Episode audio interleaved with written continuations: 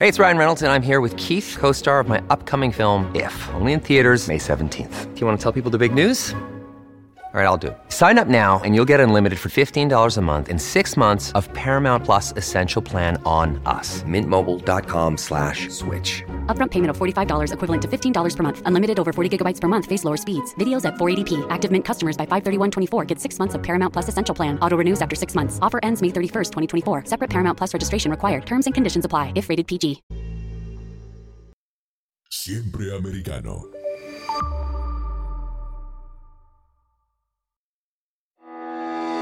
Los hechos relevantes que ocurren en Estados Unidos, Europa, Asia y Medio Oriente, vistos con la mirada experta de la internacionalista Lourdes Subieta, en Así está el mundo. Comenzamos. ¿Qué tal, queridos amigos oyentes de Americano? Bienvenidos a Así está el mundo. Yo soy Lourdes Subieta. Mil gracias por la sintonía, por estar conectados con esta maravillosa señal.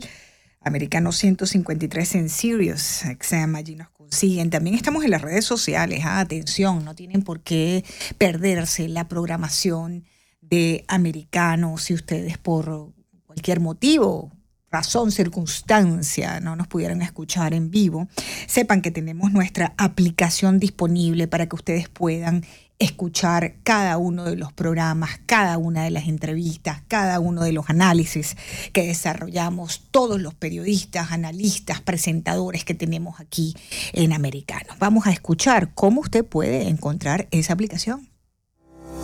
Así está el mundo. Está disponible para ti cuando quieras. Accede a toda nuestra programación a través de nuestra aplicación móvil americano. Descárgala desde Apple Store o Google Play y mantente informado con nosotros.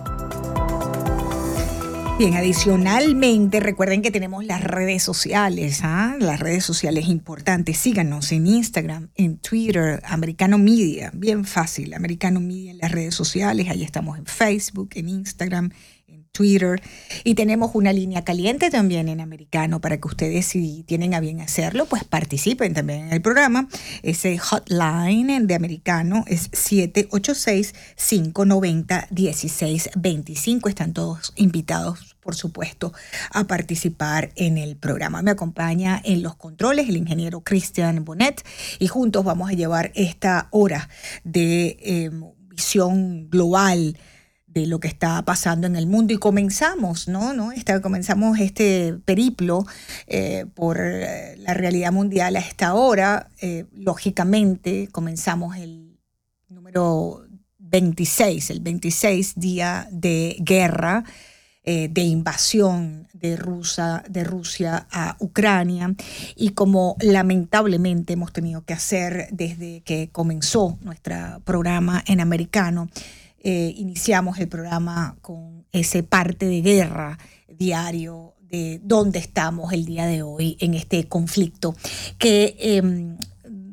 según, dependiendo de que ustedes les pregunten, te dicen que vamos eh, encaminados hacia una solución negociada para finalmente detener el baño de sangre eh, que está ocurriendo en Ucrania, cortesía de las tropas rusas de, de, Vladimir Putin, o eh, les dicen pues que no, que no hay voluntad rusa. Y es precisamente Estados Unidos el país que puso en duda la voluntad del eh, gobierno de Vladimir Putin de alcanzar un acuerdo con Ucrania. Las negociaciones parecen ser unilaterales, dijo eh, el gobierno de Estados Unidos ayer domingo. Linda Thomas Greenfield, ella es la embajadora estadounidense ante la ONU, en una entrevista con, una cadena de noticias en los Estados Unidos dijo las negociaciones parecen ser unilaterales, los rusos no se han inclinado por ninguna posibilidad de una solución negociada y diplomática. La representante de Estados Unidos, Naciones Unidas, también dijo que su país respalda los intentos de Kiev de negociar para poner fin al conflicto. ¿ah? Lo que queremos es que, eh, por lo menos en esta, lo, primero que se discuta sea detener el baño de sangre, ¿verdad? El, el método ruso, como hemos venido viendo, queridos amigos oyentes, es que podemos estar sentados negociando cualquier cosa, pero yo no me detengo en el ataque. Bien, déjenme comenzar contándoles qué ha hecho el presidente Zelensky, ¿no? Todos los ojos están por Zelensky, le tiene una agenda importante también de comunicación con el mundo, lo veíamos la semana pasada hablando ante el Congreso de los Estados Unidos, ante eh, la, Comisión Europea. Es decir, él va a todos los grandes escenarios manifestando esa eh, necesidad de apoyo eh, para, para eh, rescatar a Ucrania de, estas garras de Vladimir Putin, que no se detiene, queridos amigos oyentes, ante nada. Y este fin de semana, como ustedes saben, el presidente de Ucrania es, ah, es judío, comparó eh, ayer, este domingo, la invasión rusa de Ucrania con el holocausto judío en una intervención virtual ante los diputados de Knesset, ese es el, Parlamento de Israel, y dijo, dijo literalmente, escuchen qué dice el Kremlin, es la misma terminología que los nazis usaron contra nosotros. Es una tragedia. Entonces querían destruir Europa y no quisieron y no nos quisieron dejar con vida a los judíos, ¿no? Ahora nos toca a nosotros, entonces lo llamaron la solución final.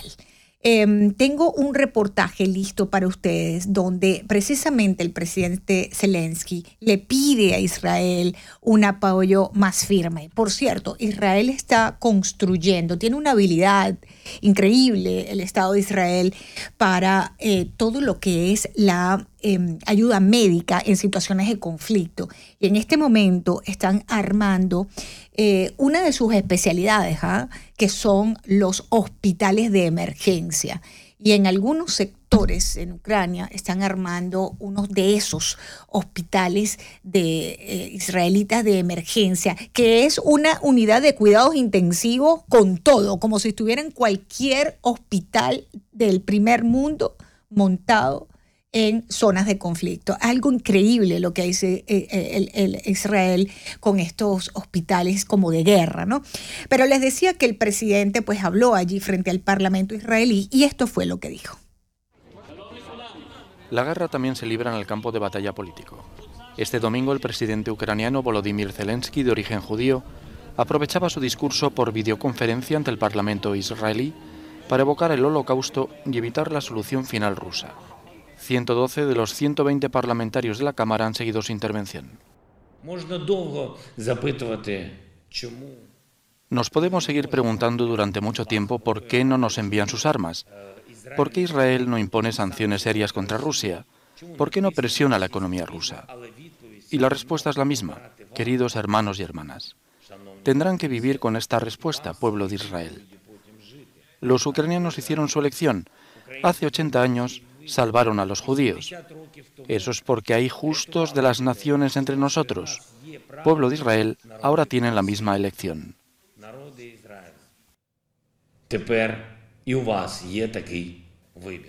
Mientras la diplomacia turca sigue trabajando con su ministro de Exteriores al frente, Mevlut Çavuşoğlu, quien en una entrevista publicada este domingo por la prensa de su país ha dicho que las negociaciones entre Rusia y Ucrania avanzan hacia un acuerdo en asuntos fundamentales, al tiempo que confía en un alto el fuego si ambas partes no retroceden en los progresos alcanzados. Bueno, em, mientras eso está sucediendo en Rusia, Vladimir Putin no lo tiene fácil, pero tampoco lo tienen fácil eh, los rusos, que están, el que pueda, se va. Amigos oyentes, el que pueda en Rusia irse, se está yendo. Y se está yendo por varias vías, ¿no? Y es que lógicamente estas sanciones eh, que se le han impuesto a Rusia y que cada día aumentan, ¿ah? cada día se suman más países, más empresas, más bancos, es decir, más sanciones. Ustedes pues perfectamente entienden que intentan con esto asfixiar a la economía rusa con estas sanciones, ¿no? Y bueno, ya se están sintiendo, se están sintiendo Hemos visto eh, videos eh, que llegan de ciudadanos de a pie, em, donde muestran las eh, colas, líneas en los supermercados donde ya escasean varios productos, donde han limitado la compra de productos, es decir, si usted se quiere llevar tres kilos de harina, no puede, es uno por persona, o si usted se quiere llevar eh, dos litros de leche, no puede, es uno por persona, y así, ¿no? Igual eh, sucede con el arroz, por supuesto, con la proteína, todo lo que es pollo, carne, cerdo, etc. Entonces hay ya grandes eh, situaciones de escasez en distintos puntos de Rusia. ¿no? Bueno, ese, ese cerco sobre la economía ruso eh, se, se, se está estrechando aún más porque ahora, queridos amigos oyentes, los dineros de Rusia en el exterior, el dinero de Rusia en bancos colocados en bancos extranjeros, va a ser bloqueado también. ¿no? Están bloqueando sus activos en el exterior. Eh, tengo un reportaje sobre eso. Se estrecha el cerco para aislar a la economía rusa con el aumento de las sanciones impuestas por la invasión de Ucrania. Francia acaba de bloquear activos del Banco Central de Rusia por valor de 22.000 millones de euros, según ha explicado su ministro de Finanzas Bruno Le Maire en declaraciones a una radio francesa. Su homólogo ruso, Anton Silvanov, reconocía que la mitad de las reservas de su país en el exterior están bloqueadas situación que supone de hecho el impago de las obligaciones en moneda extranjera en los países emisores. Las sanciones afectan además a los bienes de 877 individuos, entre ellos 30 oligarcas rusos y 62 entidades.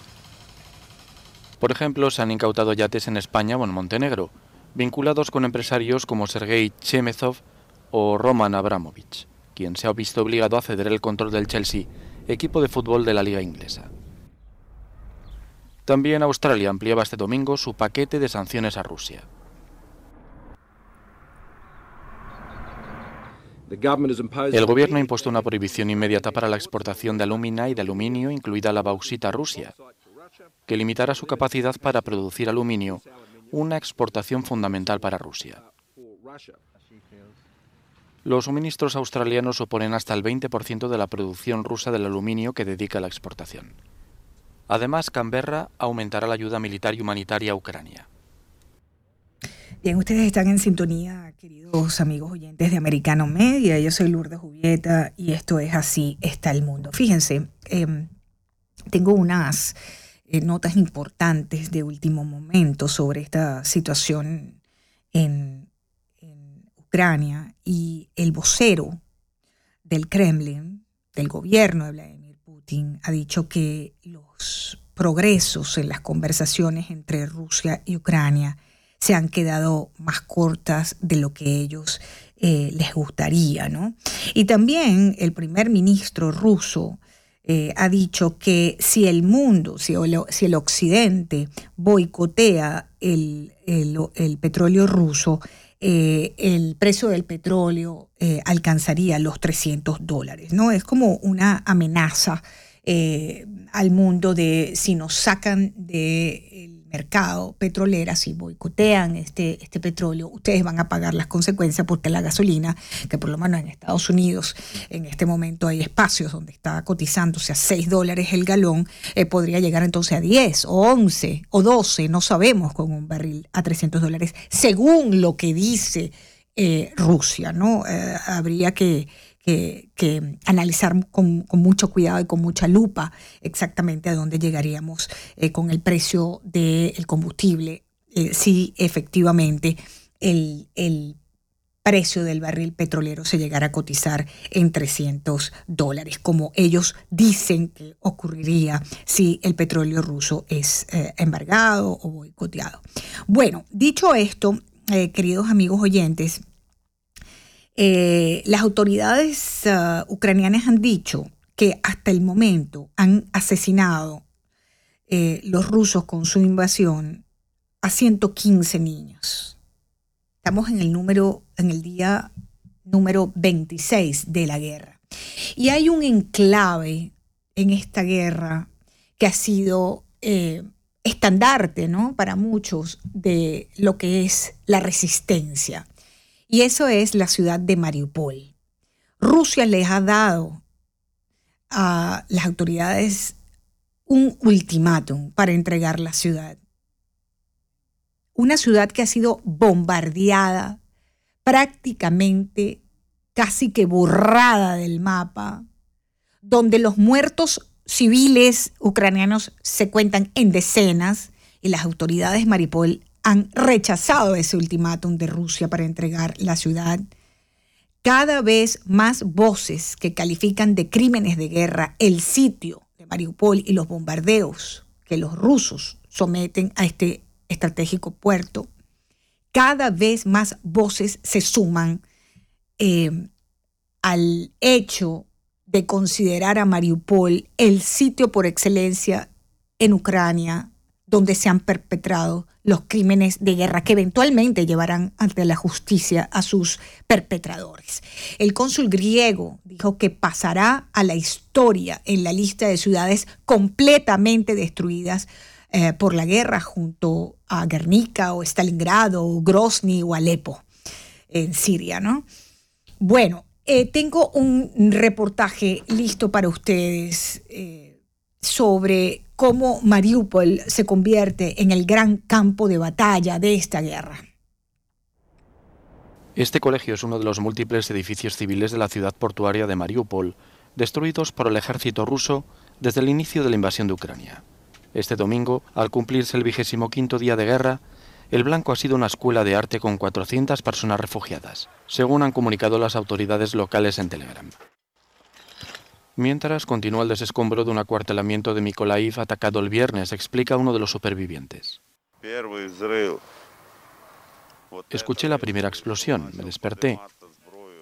Busqué mi arma y luego la explosión más devastadora.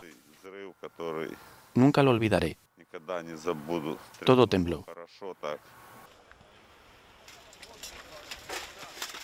Rusia, que niega cualquier ataque a objetivos civiles, sigue probando sus misiles hipersónicos, muy difíciles de destruir por los sistemas antiaéreos de defensa.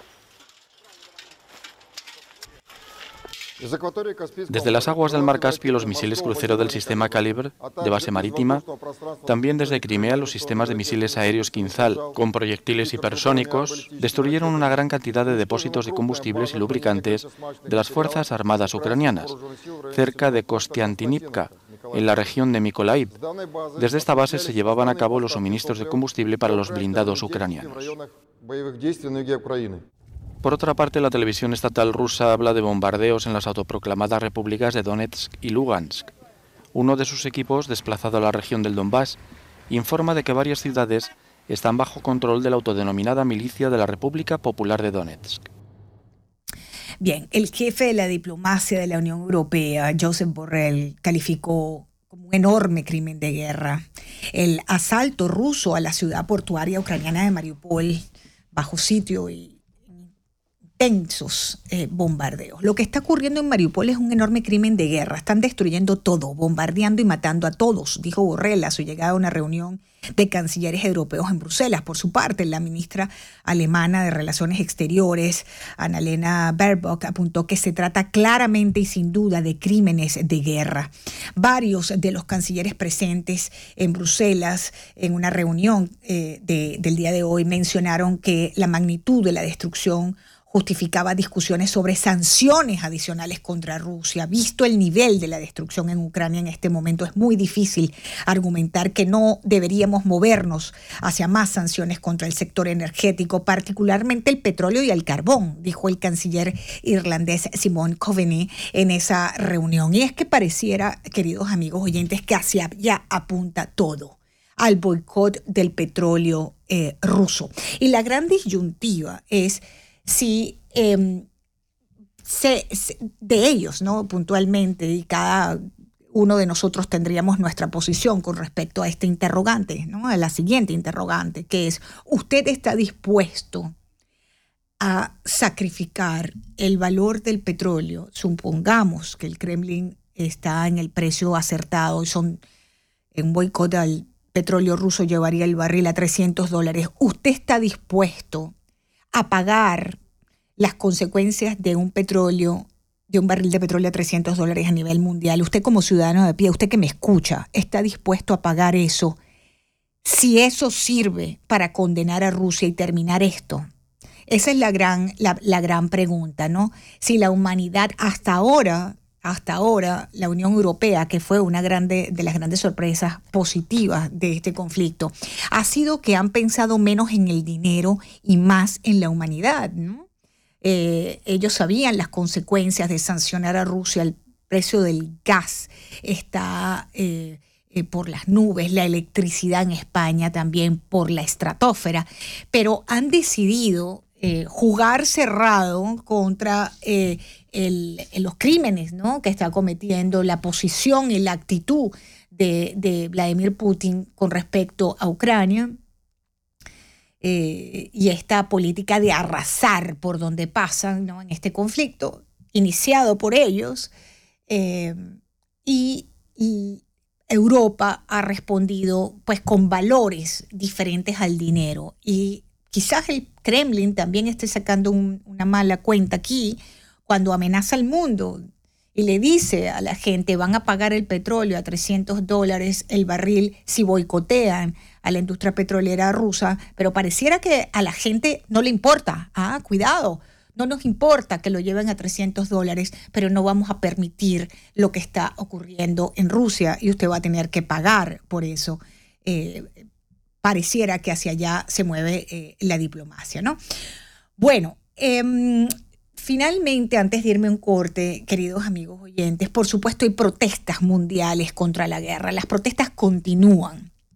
Y es un poco también apoyando lo que yo les acabo de decir, la actitud mundial hacia la, lo que ha hecho Vladimir Putin en Ucrania es de total desprecio y condena, ¿no? Mayoritariamente, mayoritariamente. Por supuesto que hay sectores este, que todos conocemos, países que todos conocemos, que están em, eh, con, con, Putin. Y eh, no, no, se puede obviar la importancia tampoco de esos países como China, por ejemplo, que ha jugado muy bien a la diplomacia en este, en este contexto.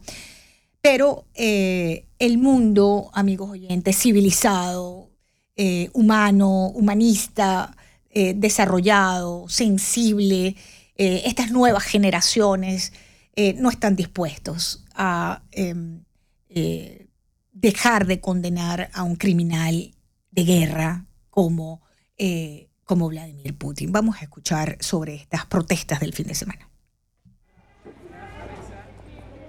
Cuarto fin de semana de protestas contra la invasión rusa de Ucrania. Miles de personas se concentraron en el centro de Berna, la capital suiza, para mostrar su apoyo al pueblo ucraniano. El presidente Volodymyr Zelensky pronunció un discurso retransmitido para los manifestantes. En él instó a Suiza a congelar las cuentas de los oligarcas rusos, criticó a la empresa suiza Nestlé que mantiene sus negocios en Rusia y recordó que 112 niños han muerto en ataques rusos hasta la fecha. Y varios centenares de personas marcharon por el centro de Helsinki hasta la plaza del Senado para protestar contra la ofensiva militar de Rusia. Es la cuarta manifestación convocada por la Asociación Ucranianos en Finlandia. Y en París, centenares de personas volvieron a gritar no a la guerra en la Plaza de la República, muchos de ellos ucranianos afincados en Francia, que viven una angustia cotidiana desde el 24 de febrero.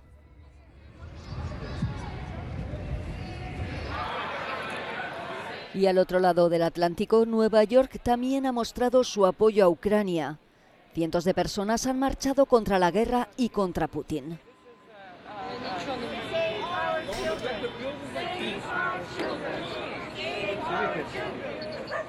Muy bien, bueno, eh, las protestas entonces continúan, queridos amigos oyentes. Me toca hacer una pausa en americano. Al regreso vamos a hablar de México. Muchos de ustedes eh, que me escuchan em, eh, conocen la realidad mexicana de cerca. Hoy hay una declaración muy, muy importante que quería conversar con quien va a ser mi invitada, y es que William Barr, quien fue un funcionario importante durante el mandato del expresidente Donald Trump, aseguró que el gobierno de López Obrador perdió el control de México ante el narcotráfico, ¿no? Él fue fiscal general de los Estados Unidos. También aseguró que Joe Biden y Kamala Harris han fallado en el tema de seguridad fronteriza. Y al regreso de esta pausa, queridos amigos oyentes, vamos a estar conversando con una periodista extraordinaria desde México sobre cómo presuntamente, según el fiscal, ex fiscal Barr, eh, López Obrador perdió el control del país frente al narco, pero también vamos a hablar de otros temas. Hay un nuevo periodista amenazado, ya van ocho periodistas asesinados en México en lo que va de año, hay uno nuevo eh, amenazado, otro que recibe una amenaza, el gobierno no hace absolutamente nada. Ya regresamos, vamos a hacer una breve pausa. En breve regresamos con Así está el mundo, junto a Lourdes Subieta, por Americano. Infórmate con Lucía Navarro de los temas importantes del día que impactan tu vida. Conoce el contexto de los hechos con el análisis de especialistas. Únete a Actualidad Noticiosa de lunes a viernes a partir de las 7 p.m. Este, 6 Centro, 4 Pacífico por Americano.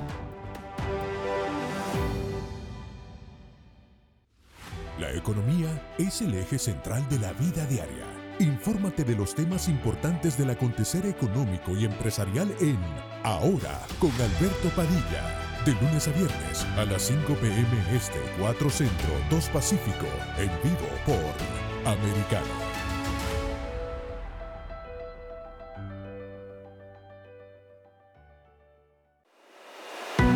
Los hechos relevantes que ocurren en Estados Unidos, Europa, Asia y Medio Oriente vistos con la mirada experta de la internacionalista Lourdes Subieta en Así está el mundo.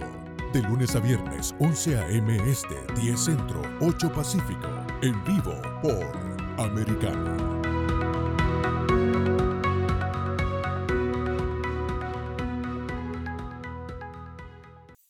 Comienza tu día bien informado. De mañana con Americano junto a Gaby Peroso y Jolly Cuello, quienes te presentan la revista informativa de las mañanas. Conéctate con nosotros en vivo de lunes a viernes de 7 a.m. Este, 6 Centro, 4 Pacífico por Americano.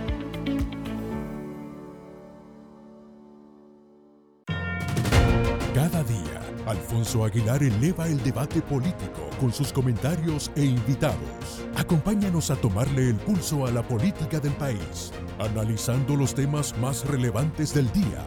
El pulso del poder. En vivo, de lunes a viernes, 10 pm este, 9 centro, 7 pacífico, por Americano.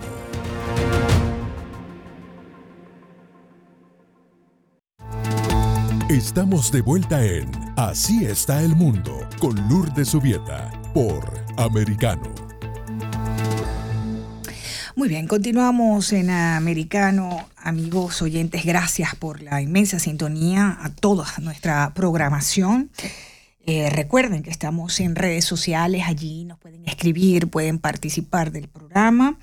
Estamos en Instagram, estamos en Twitter, estamos en Facebook, bien fácil, Americano Media, allí nos encuentran y por supuesto tenemos un app que los invito a que lo bajen en sus teléfonos, en sus tabletas, porque si ustedes se pierden cualquier programa de Americano, cualquier show, cualquier entrevista, ustedes allí la van a encontrar y creo que Cristian me tiene allí listo la forma como vamos a bajar esa aplicación. Así está el mundo. Está disponible para ti cuando quieras. Accede a toda nuestra programación a través de nuestra aplicación móvil americano. Descárgala desde Apple Store o Google Play y mantente informado con nosotros. Muy bien, iniciamos nuestra segunda media hora de programa y es para hablar de México. Nos hemos quedado verdaderamente, amigos oyentes, eh, patidifusos con la declaración de William Barr. William Barr ha dicho, exfuncionario, como ustedes lo recordarán perfectamente, él fue fiscal de Estados um, Unidos eh, durante el mandato del expresidente Donald Trump. Él dijo que el presidente de México ha perdido el control del país ante el narco, ¿no? Ante el narcotráfico. Pero también dijo que Joe Biden y Kamala Harris también han fallado en el tema de seguridad fronteriza. Ante la ola de violencia inmensa que se vive en México, en entidades como Tamaulipas, Zacatecas, Michoacán, por los cárteles del narcotráfico, este ex fiscal general de Estados Unidos, William Barr, aseguró pues de eh, que las evidencias no demuestran que Andrés Manuel López Obrador ya perdió el control del país. Ojo, hemos tenido analistas en este programa que difieren de William Barr y no dicen que es que ha perdido el control del país, sino que es socio de los narcotraficantes en México. Aquí ha habido eh, el diputado eh, Cuadri, lo decía aquí la semana pasada, el diputado mexicano Cuadri, decía, es que es socio del narcotráfico, él se asoció con el narcotráfico. Bueno, tengo en línea desde México a la periodista Carolina Amezquita para conversar sobre este y otros temas de México, ¿ah? porque quiero hablar también sobre el tema de los periodistas. Precisamente ella, periodista en México, esa eh, se ha convertido en una profesión de alto riesgo. Carolina, qué bueno que me acompañas. Bienvenida americana, es Lourdes Jubieta. Hola Lourdes, qué gusto saludarte. Aquí desde México y como bien dices, preocupados porque eh, como periodistas, ejercer el periodismo en México se ha convertido en algo muy peligroso. Sabes que eh, no sé si prefieres que comencemos porque uno no sabe, sabes qué fue el primero, el huevo o la gallina, ¿no? Entonces uno dice, ya va, el asesinato de periodistas es una consecuencia de los vínculos o de las políticas de Estados hacia el narcotráfico o es al revés, no sabemos si es una consecuencia o es una causa, no, no entendíamos verdaderamente porque eh, en definitiva estamos viendo desde hace mucho tiempo también a ¿ah? eh, Carolina una ola de violencia. Los, crímenes violentos en México son, son verdaderamente espeluznantes. Mira, Lourdes, yo creo que es una consecuencia de ambos, pero el problema, por ejemplo, que, que ocurre con los periodistas es de antaño. Eh, si mal no recuerdas, eh, agencias especializadas o u organizaciones como Reporteros Sin Fronteras han dicho, no ahora, hace mucho tiempo, que ejercer el periodismo en México es eh, de los más peligrosos. Es el segundo país más peligroso por debajo de Afganistán, considerando que Afganistán estaba en guerra, ¿no? Y ahorita ha bajado un poco porque ya no hay tantos conflictos armados. Mira, hay dos situaciones. Efectivamente, eh, la crítica que se le ha hecho al, a, al presidente mexicano Andrés Manuel López Obrador es su política para combatir la, inseguridad que es bastante alta en este país. Su frase de abrazos y no balazos realmente no ha sido muy funcional.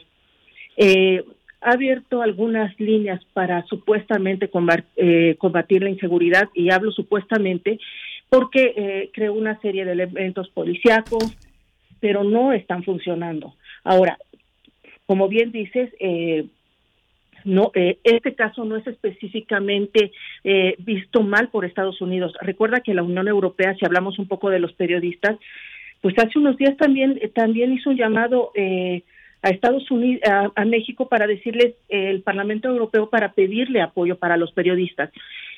tus datos son perfectos. Llevamos ocho periodistas asesinados pero desde que empezó el gobierno de Andrés Manuel López Obrador, eh, hay, hay, hay cifras como eh, 32, 37 muertos, pero por otro lado, organizaciones o eh, instituciones mexicanas hablan de 54 asesinatos a los periodistas. Hmm. ¿Cuál es el problema? Que no está haciendo, mm, que no está poniendo eh, los mecanismos, en este caso para defender a los periodistas. No sé si quieras que hablemos primero de eso, hablemos del narcotráfico. Sí, no. En este caso, hablando. Sí, quería poner en contexto, quería poner en contexto para los oyentes, para, para que se imaginen, para que tengan, eh, eh, digamos, idea de la, de la magnitud del problema que estamos Carolina y yo conversando, amigos oyentes. Eh, ya van ocho periodistas asesinados en lo que lleva este año 2022, ¿no? Em, el último fue el periodista Armando Linares, que fue eh, eh, asesinado en la ciudad de Zitácuaro, en Michoacán, en el centro del país.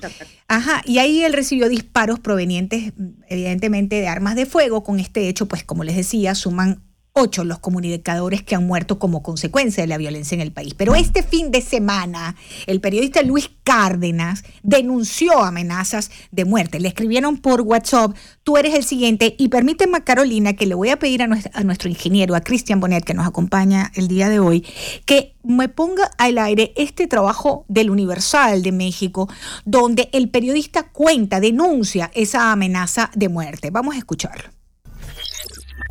El columnista de El Universal, Luis Cárdenas, denunció una amenaza de muerte que recibió en su cuenta de WhatsApp, donde le escribieron ya te queda poco tiempo. A través de su cuenta oficial de Twitter, el periodista compartió una captura de pantalla de la conversación, donde aseguró que la amenaza proviene de un fanático radical. En la imagen se muestra la conversación en donde el agresor, quien lo trata de intimidar, le escribió, sabes que eres el siguiente, lástima que no quieras a tu familia, maldito seas tú y toda tu familia, ten cuidado Luis Cárdenas, ya te queda poco tiempo. Asimismo, Luis indicó que reportará el número a las autoridades correspondientes y señaló que esa amenaza no se compara en nada a las que sufren cientos de compañeros periodistas. A esto nos lleva la polarizante narrativa del país, escribió. Minutos después, también por vía Twitter, la unidad de contacto del secretario de Seguridad respondió al periodista que se turnaría su caso a la fiscalía Carolina, ¿qué, es lo que, a qué se refiere nuestro colega Luis Cárdenas cuando él dice polarizante narrativa del país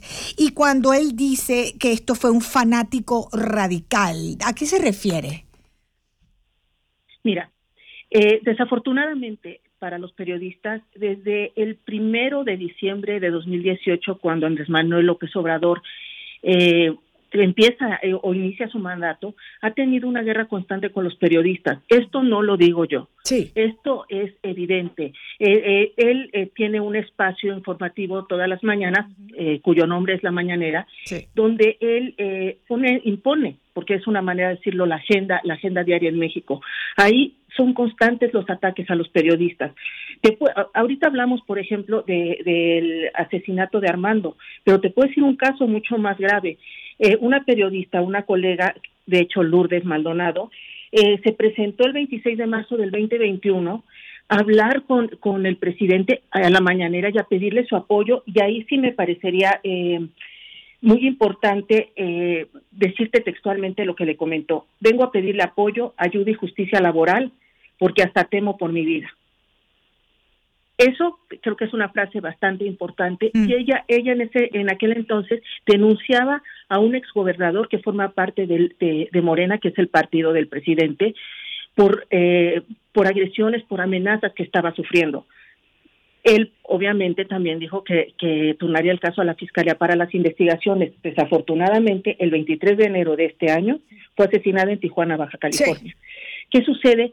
Que si desde la cúpula del poder, en este caso el presidente que debería proteger a los periodistas, los está atacando, ¿cómo puede haber un respeto? Cuando hablan de polarización, hablamos de la situación general en México. El presidente eh, ya ha sido eh, analistas, periodistas, propios y extraños, han criticado mucho esa actitud de polarizar a la población. Tú sabes que muchos gobiernos populistas lo que hacen es dividir para ganar. Y en México está sucediendo eso. Hay gente que realmente apoya incondicionalmente al presidente y otros que están en contra, pero cuando un periodista hace una investigación que afecta al presidente, automáticamente quienes son sus seguidores lo atacan de manera despiadada, como, como sucede en este caso con, con nuestro colega, ¿no? Sí, pero ha, ha, ocurrido, ha ocurrido con otros dos colegas, por lo menos para los oyentes, para que se hagan cuenta de la dimensión. Cualquier periodista que denuncia algo, como sucedió con Loret de Mola, por la polémica del hijo de López Obrador, entonces el presidente arremete contra ese periodista como lo hizo también, ah, cuidado, hay que decirlo, como lo hizo también con Carmen Aristegui, eh, que también arremetió contra ella. Ah. O sea, este, este presidente... Ajá. Mira, eh, es muy curioso. Cuando Carmen Aristegui eh, tenía una postura izquierdista, obviamente la apoyaba. En el momento en el que ella hace un comentario o presenta una investigación eh, con hechos que afecta al presidente, automáticamente se vuelve su enemiga. Y no es la única, también sucedió con la periodista Anabel Hernández. O sea, no, no es un caso aislado. En el caso de Loret de Mola, sí, sí fue muy grave y muchos propios y extraños periodistas o no, se levantaron en contra porque tras presentar la investigación del caso que aquí le llamamos la Casa Gris, eh, el presidente presentó los ingresos de, de Loret de Mola, lo cual es una violación a tu privacidad, porque él no es un funcionario público. Loret Mola es un periodista que trabaja para la iniciativa privada. Obviamente, eh, cualquiera que pueda presentar los ingresos, no hablemos en este caso de Lores de Mola, pero de cualquier persona, es peligroso. Estamos en un país donde se cometen eh, problemas de inseguridad, secuestros, asaltos, y tú dices cuánto gana un periodista, es grave. Pero además, pero, además, es, es grave es grave desde cual, estoy totalmente de acuerdo, Carolina, contigo, es grave desde cualquier lectura, es peligroso desde cualquier lectura, pero además de eso, habla muy mal del presidente de México habla extremadamente mal del presidente de México, porque como figura pública y presidente te está sometido a una investigación y un escrutinio, ¿no? Él y su familia. Eh, y constantemente uno le dice a los políticos, caballeros, si a ustedes no les gusta el calor, ustedes no se pueden acercar a la cocina. Esto es el trabajo de los periodistas. Cuando el periodista hace el periodismo complaciente, entonces estos eh, actores públicos eh, te quieren y te adoran. Pero cuando no es periodismo complaciente, entonces tú eres su archienemigos y te atacan y te lanzan a sus hordas eh, por redes sociales, pero bueno, ya uno también está acostumbrado a esas cosas y entonces a uno no le da ni frío ni calor, ¿no? Pero cuando ya la cosa sube a un tono como este de un presidente publicar un recibo de pago de Lórez de Mola, que además puede ganar lo que le dé la gana, porque ese es su trabajo, y él es privado y puede pedir y exigir y tiene toda una trayectoria, él, yo, tú, Carolina, quien sea, eso no es problema de nadie, lo que uno gana, para que el presidente eh, saque eso, habla muy mal del presidente. El presidente debería, mm, pregunto, pregunto, Carolina, ¿ti no te parece que todas estas actuaciones hacen también que sus seguidores le agarren más tirria a los periodistas? Mira, así es. Lo que sucede es que yo te lo puedo decir, eh, constantemente cuando sale alguna información del presidente, y no estoy hablando nada más de México, cuando es el diario El País, por llamarle de alguna forma, o cuando se hizo la crítica que, si mal no recuerdas, hizo la, eh, hicieron los diputados del Parlamento Europeo sobre la situación de los periodistas, automáticamente sus seguidores denostan cualquier crítica al presidente. Ahora, si tú, por ejemplo, hablas mal del presidente, automáticamente te conviertes en un mal periodista, en alguien eh, que recibe dinero por fuera cuando no es real. Correcto. Eres vendido, aquí le llamamos eh, eh chayoteros, ¿no? Eh, o sea, ya eres un vendido, es que antes tú recibías dinero, cuando no es verdad periodistas a los que han matado no reciben un quinto. Ahora, tú me, tú me decías, tiene que ver con el narcotráfico, sí, por una, una parte, pero por, el, por la otra, muchas veces los asesinatos de periodistas se han dado en gobiernos corruptos. El caso de, Javier Duarte en el sexenio anterior, murieron muchísimos periodistas eh, en Veracruz, perdón, hace dos sexenios, murieron muchísimos periodistas en Veracruz por una situación gubernamental. El caso de, de Lourdes, de nuestra colega, ella estaba denunciando a un exgobernador no exactamente al narcotráfico. Efectivamente, eh, digamos que se ha perdido la batalla contra el narcotráfico, pero no en todos los casos puedes asegurar que los periodistas han muerto por eso, han muerto por hacer su trabajo. Y a veces los callos que pisan no es exactamente a los narcotraficantes, es a, muchos políticos que, están, que son muy corruptos. Entonces, ¿cuál es, cuál es el, el problema? Que, que desafortunadamente el presidente nos, nos dice que, que va a hacer eh, algunas políticas para defender a los periodistas, pero ¿qué puedes pensar si, por ejemplo, San Juana Martínez, que, que, es, eh, que fue nombrada por el presidente como la directora de Notimex, la agencia de noticias de México, mantiene desde el 2019 una batalla campal con, con los periodistas del sindicato, incluso está cerrada la agencia, y se le ha acusado directamente de, de ser de contratar muchos bots para agredir a los periodistas con los que está peleando. Los mismos bots que son los que apoyan al presidente Andrés Manuel López Obrador. Desde ahí ya tienes un problema. Hmm. Empezando por ahí. Ahora, hmm. tú pones mecanismos eh, que se suponen en derechos humanos o en gobernación para defender a los periodistas y resulta que eh, que comenta, sabes que nosotros prometemos que vamos este, a hacer eh, mecanismos de protección para los periodistas y los luchadores sociales. Eso lo dijo el, el 23 de mayo del 2019, por ejemplo.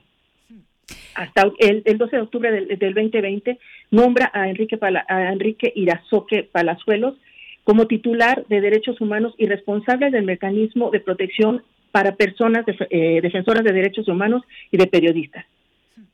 El 25 de marzo del 2019 Andrés Manuel López Obrador menciona que, que va a realizar un mecanismo para protegerlos. El 27 de enero de 2022, de cuánto tiempo ha pasado, dice que hay un proceso de revisión de estos mecanismos para la protección de periodistas. O sea, han pasado tres años y no hay una nada, Nada. Pero eso sí, ¿qué sucede? Que durante este, sus conferencias mañaneras, eh, cualquier denostación ya, eh, cualquier denostación es motivo de agredir directamente, porque ahora sí ya hay ataques directos con nombres y apellidos para periodistas. Sí. Eh, este, cuando no le parece algo. De hecho, no sé si tú estés enterada, pero él creó una sección dentro de dentro de de su conferencia mañanera. La escucho, la escucho. Mira, Carolina, para que sepas que yo soy una de las que me someto a la mañanera, para que sepas, para poder hacer los para poder hacer el show de radio. México para nosotros es importantísimo desde Estados Unidos, ¿no? Y tenemos que saber en qué anda el presidente. Ajá.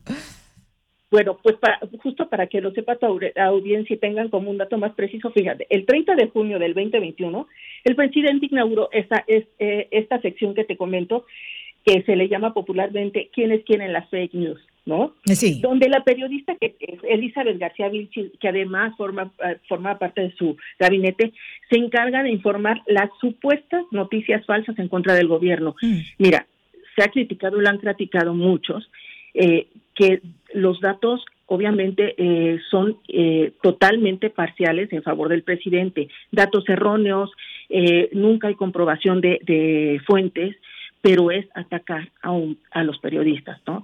Y, bueno, hay algunos que, aparecen constantemente, que ya son como los clientes comunes, otros no, pero eh, ¿cómo puedes defender a, a los periodistas si tú eres el mayor incitador a que mm. no les crean? Sí.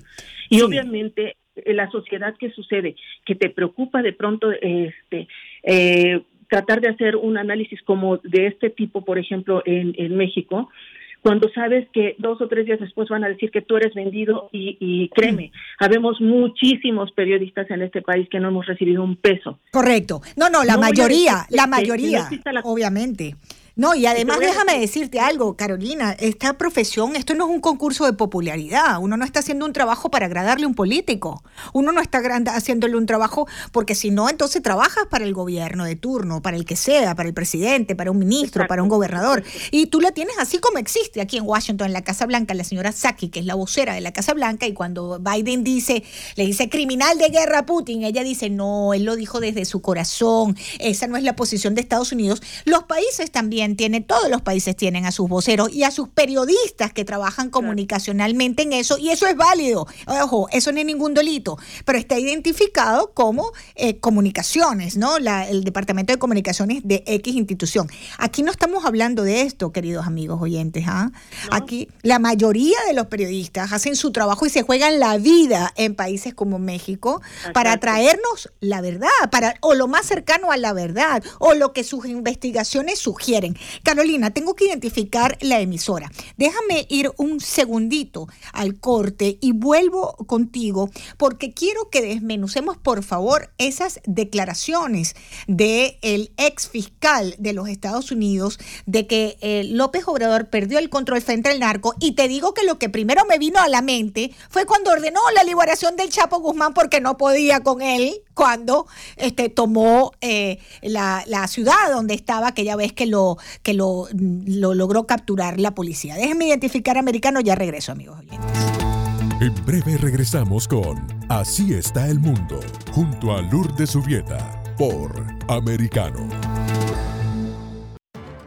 Isabel Cuervo y su equipo indagan y rastrean los hechos para ofrecer una mirada profunda a las noticias, sus causas y consecuencias. Periodismo de investigación. Cada sábado, 7 p.m. Este, 6 Centro, 4 Pacífico, por Americano.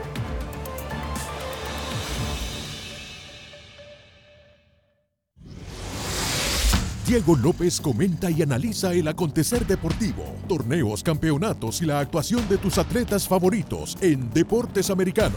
Cada sábado 10 pm este 9 Centro 7 Pacífico por Americano.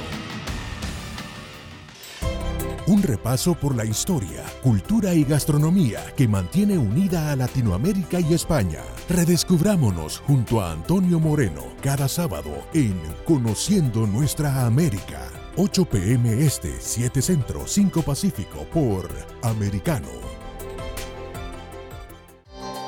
Lucía Navarro, Willy Lora y Dani Alexandrino te invitan a su tertulia semanal, seria pero con un toque distendido para revisar los temas destacados de la semana.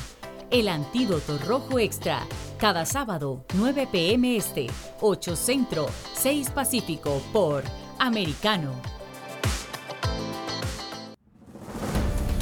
Los hechos relevantes que ocurren en Estados Unidos, analizados con la característica frontalidad de Dania Alexandrino y sus invitados. Perspectiva USA, conectándote de lunes a viernes, 6 p.m. Este, 5 Centro, 3 Pacífico, en vivo por Americano.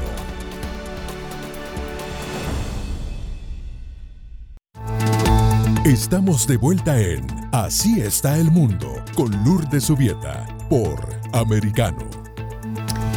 Bien, continuamos, queridos oyentes de Americano, gracias por estar en sintonía de nuestro canal. Recuerden eh, que tenemos eh, una app que ustedes pueden bajar en sus teléfonos y en sus tabletas para estar siempre informados.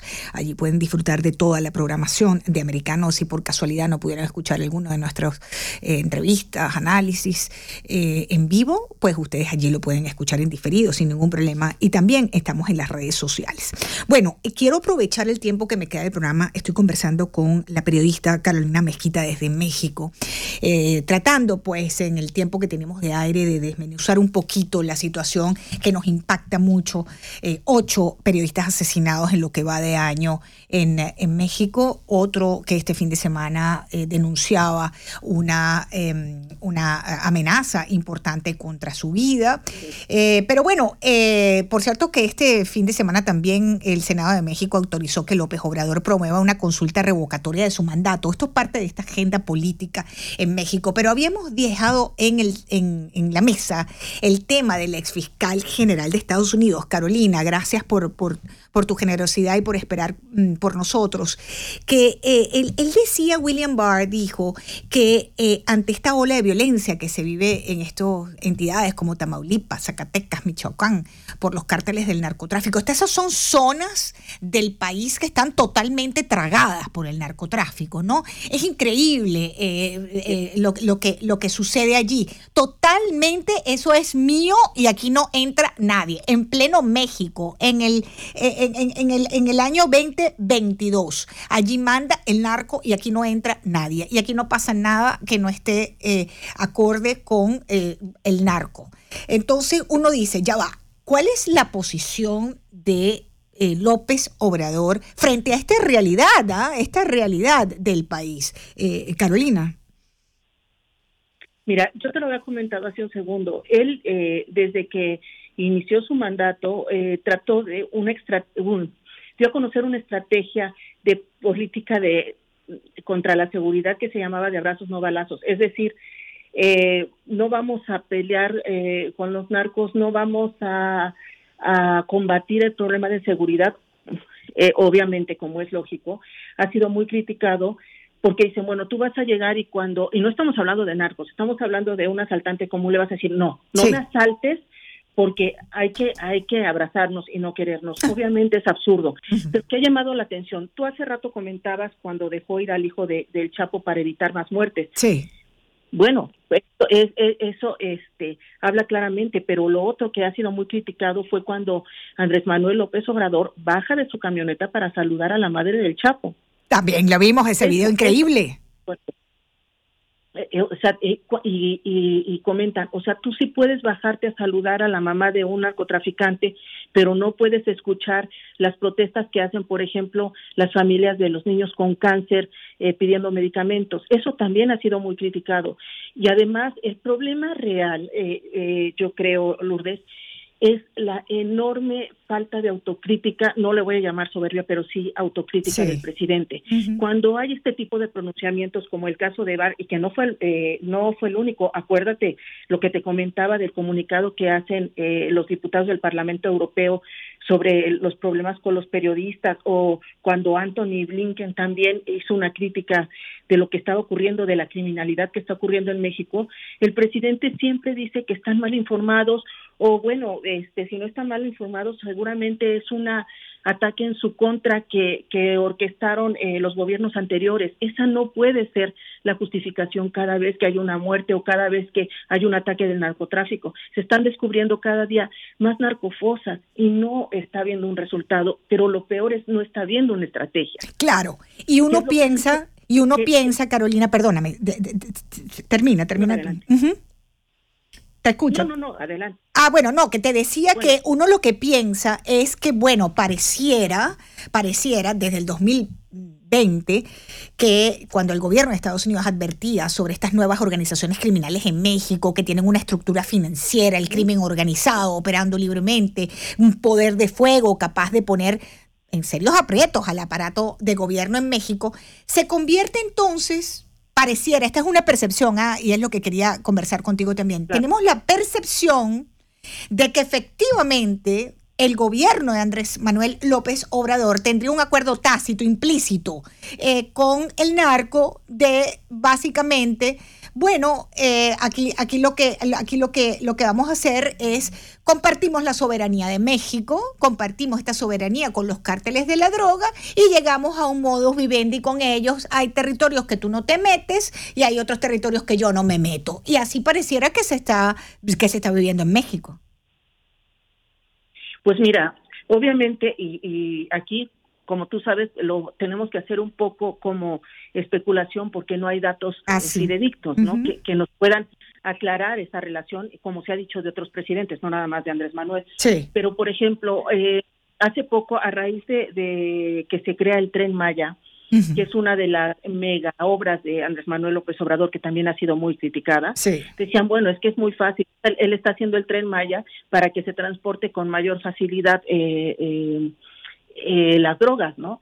Eso obviamente queda en, en, el campo de la especulación, pero cuando tú analizas o te das cuenta de todo lo que está ocurriendo, estas actitudes como eh, no combatir directamente en Michoacán a los narcos o a, a, cárteles, pues te hace pensar que hay alguna, hay alguna relación, ¿no?